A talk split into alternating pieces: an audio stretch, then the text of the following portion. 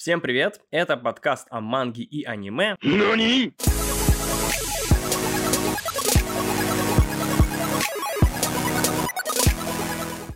Меня все так же зовут Александр Варионов, и сегодня я расскажу вам о жанрах манги и аниме. Эта информация поможет вам быстро и комфортно найти произведения по душе, ведь вкусы у всех разные, а в этом виде художественных произведений у населения очень много предрассудков, ложных суждений и непонимания. Говоря о жанрах, конечно же, существует самое большое разделение на произведения, рассчитанные на мальчиков и на девочек. Манга и аниме для мальчиков называются сёнэн или сейнэн. Сёнэн — это более подростковые произведения про первую любовь, героические подвиги и все то, что интересно подросткам. Сейнен – это уже для тех мальчиков, что постарше. Появляется неприкрытое насилие, секс и сложные жизненные ситуации.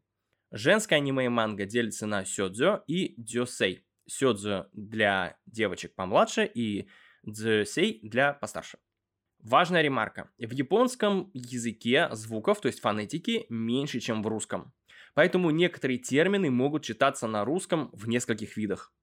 Самый простой пример, в японском нет разницы между звуками р и л. У них это один звук. Кажется странным, но с точки зрения филологии и фонетики это действительно почти один звук. Для его произношения мы используем одни и те же положения рта и языка. Единственное отличие между р и л заключается в использовании гортани, которая превращает л в р при вибрации. Произнесите «лада» несколько раз. Обратите внимание, как расположен ваш язык на звуке «л». А теперь произнесите «рада» и посмотрите, где у вас язык на звуке «р». Язык все там же. Похожая ситуация со звуком «с», а точнее с его произношением перед «о», «ё» и «и». «Со», «сё» и «си». В японском могут произноситься как «щё», «щё» и «щи». Такая же история со слогом «дзё», который может читаться как «дзё». Традиционное название фамилии автомбренда Mitsubishi чаще произносится как Mitsubishi, как суши, а не суси, или роще вместо России. Конец ремарки. Для дошкольников существует жанр комодо. Там все понятно. Малышарики – это вот типичное комодо. Понятные термины типа комедия, вампиры, киберпанк, фэнтези и прочее мы обсуждать не будем, вы так все понимаете. Но в манге и аниме существуют специфические, далеко не редкие панжанры, которые на Западе обычно не выделяют. Итак, жанр. Есть такой жанр гарем и реверс-гарем. Это жанр, в котором главный герой или героиня имеет любовные отношения, часто только платонические, сразу с несколькими лицами. Чаще это мальчик и куча девочек, но не обязательно. Обстоятельства бывают разными, и фантастические, и не очень.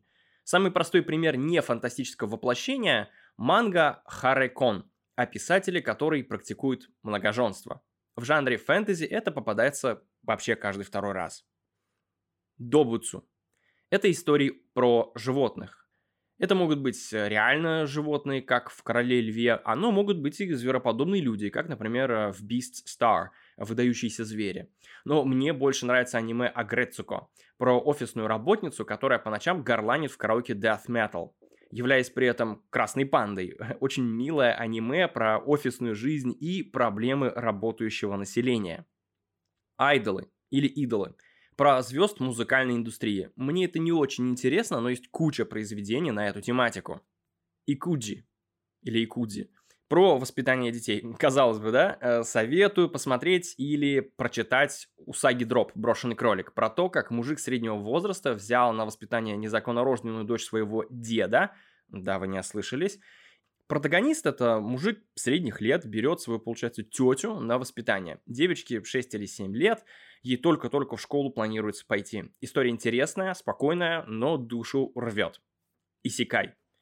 Самый, наверное, такой последнее время популярный жанр. А, у нас он популярен в мягкой прессе, называется попаданцы. Это когда герои или герои попадают в другой мир, чаще всего фэнтезийный, из нашего мира. Жанр очень популярный, как я говорил, и я бы сказал, что три четверти фэнтези произведений современных это вот как раз исикай.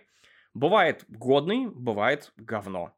Махо сёдзё. Специфический жанр о девочках-волшебниках. Ну вот, например, Sailor Moon — это вот оно. И при этом в самом термине махо сёдзю махо переводится как магия, ведьма, ну или волшебник. Меха или мека. Э, про больших человекоподобных роботов. Есть годные, как, например, цельнометаллическая паника или Альдоа Зеро, а есть вообще полный трэш. Но имхо трэша больше, как, например, Милый во Франксе, где роботы управляются парами из мальчика и девочки, для чего девочка встает перед мальчиком раком, а из ее жопы появляются ручки управления роботом. То есть в прямом смысле жопа с ручкой. Есть такой жанр моэ, но это про милоту во всех проявлениях. Жанр отаку, про увлеченных людей. Увлечения могут быть разными, от э, самой, собственно, манги или аниме до исторической или военной реконструкции. Повседневность. Казалось бы, странно, но да, целый отдельный и довольно популярный жанр может сочетаться с фантастикой или еще чем-то, но акцентируется на обычной жизни обычных людей. Кому это может быть интересно, не поверите, но бывает порой очень увлекательно. Из свежего порадовали манго и аниме «Мой сэмпай меня раздражает». Сэмпай это старший, ну, например, кто-то старше по званию на работе. Это манго и аниме про отдел продаж издательского дома, где главная героиня с одной стороны пытается стать лучшим продавцом, работая в офисе и разъезжая по встречам, а с другой общается с коллегами, каждый из которых тот еще персонаж. Вот, например, легендарный сериал «Офис» — это как раз жанр повседневности. Есть жанр сёдзё ай про любовь между девочками. Ну, вы поняли. Есть еще, кстати, сёнэн ай. Ну, уже про мальчиков. Спокон – это вот манга и аниме про спортсменов. Бывает про чисто спорт, бывает с элементами комедии или даже мистики. Но, по моему мнению, это очень сильно на любителя. Сентай про команду супергероев. Ну, например, могучие рейнджеры – это вот прям оно. Существует также прорва жанров, которые не имеют обычно отдельного названия, но имеют схожие черты появления. Например, аниме и манга по играм. Если игра тупая, то и аниме будет идиотским. Например, фотокано. Про парня, который каждую серию просто фотографирует разных девочек в эротических позах. Все. Это тупо весь сюжет. На самом деле, такое аниме часто снимается для продвижения этих самих игр. Иногда это работает, иногда нет – ну, хорошим примером можно назвать, например, а, Данганромпа. Это детективный триллер по мотивам игры для плойки. Аниме отлично, игра тоже, рекомендую. И пусть вас не пугает странная рисовка, она просто подражает игре. В будущих выпусках я еще расскажу детальнее о том, на основе каких источников снимается аниме и рисуется манга, поскольку это целая индустрия. На этом сегодня все. Подписывайтесь, ставьте лайки, оставляйте комментарии на канале О Манга на ютубе. И, конечно же, оставайтесь спокойными, жизнерадостными и здоровыми. С вами был подкаст о манге и аниме. NANI?